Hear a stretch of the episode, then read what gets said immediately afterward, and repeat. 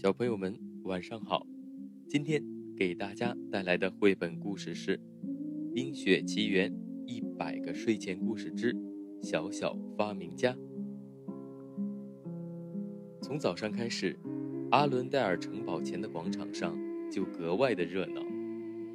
安娜从卧室的窗户望去，兴奋地说：“今天是每月一次的阿伦戴尔自由集市，这么精彩的活动，我可不能错过了。”鲜艳的花朵，可爱的木雕，美味的食物，常用的物品，每个摊位前都挤满了来购物的人。安娜一路走一路看，听着响亮的吆喝声，看着琳琅满目的商品，她感觉心情好极了。这时，一个简陋的摊位吸引了安娜的注意。这个摊位设在广场的边缘。只有几个孩子在看守，十分不起眼，就连附近路过的行人都很难注意到这个小摊。安娜走到摊前，对几个孩子和蔼地说：“下午好，让我看看你们卖的是什么商品。”一个小男孩无精打采地介绍说：“安娜公主，你好，我们卖的是发明。”们自己的发明，你们自己的发明。安娜很惊讶，她朝摊位细细看去，上面摆放着一些被改造过的物品，看起来很稀奇。小男孩指着摊位上的物品，继续说：“这就是我们的发明。这些被线绳穿起来的勺子，其实是一个风铃。”那个看起来像是缝了补丁的毛毯，其实是一个收纳袋。你们的发明真有趣，我特别喜欢。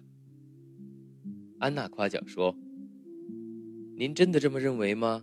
可是，如果这些发明真的那么有趣，为什么没有人来买呢？”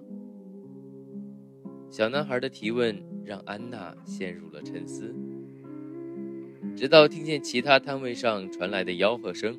安娜才找到了问题的关键，并不是这些发明不好，而是你们缺少售卖商品的经验。说着，他拿起一条围巾戴在脖子上，高声对路过的行人说：“瞧一瞧，看一看，这条围巾不仅柔软，还能当帽子用，在风雪中保护你的耳朵。”短短几句话，就吸引了几位行人上前询问。安娜一边招呼客人，一边鼓励孩子们：“来吧，小发明家们，像我一样继续吆喝。”看到自己的发明得到了关注，孩子们沮丧的脸上露出笑容。他们拿起自己的发明，学着安娜的样子吆喝起来：“谁见过这么有意思的鼓？连体茶具方便快捷，长明铁锹效率加倍。”新鲜有趣的商品，加上清脆欢快的声音，吸引了越来越多的人在小摊前驻足挑选。孩子们的发明成了畅销货。到自由集市结束时，孩子们欣喜地发现，他们的发明基本上都卖出去了。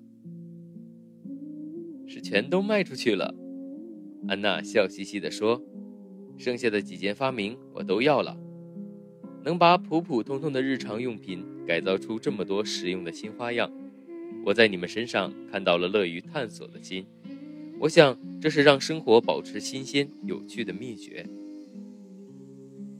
我要把象征着欢乐的小发明带回城堡，和艾莎一起分享。期待你们的新作品哟！听了安娜的决定，孩子们骄傲又欣喜，齐齐爆发出。一阵欢呼。今天的故事就到这里了，欢迎点击并关注我的主页，更多好故事期待您的收听。再见喽！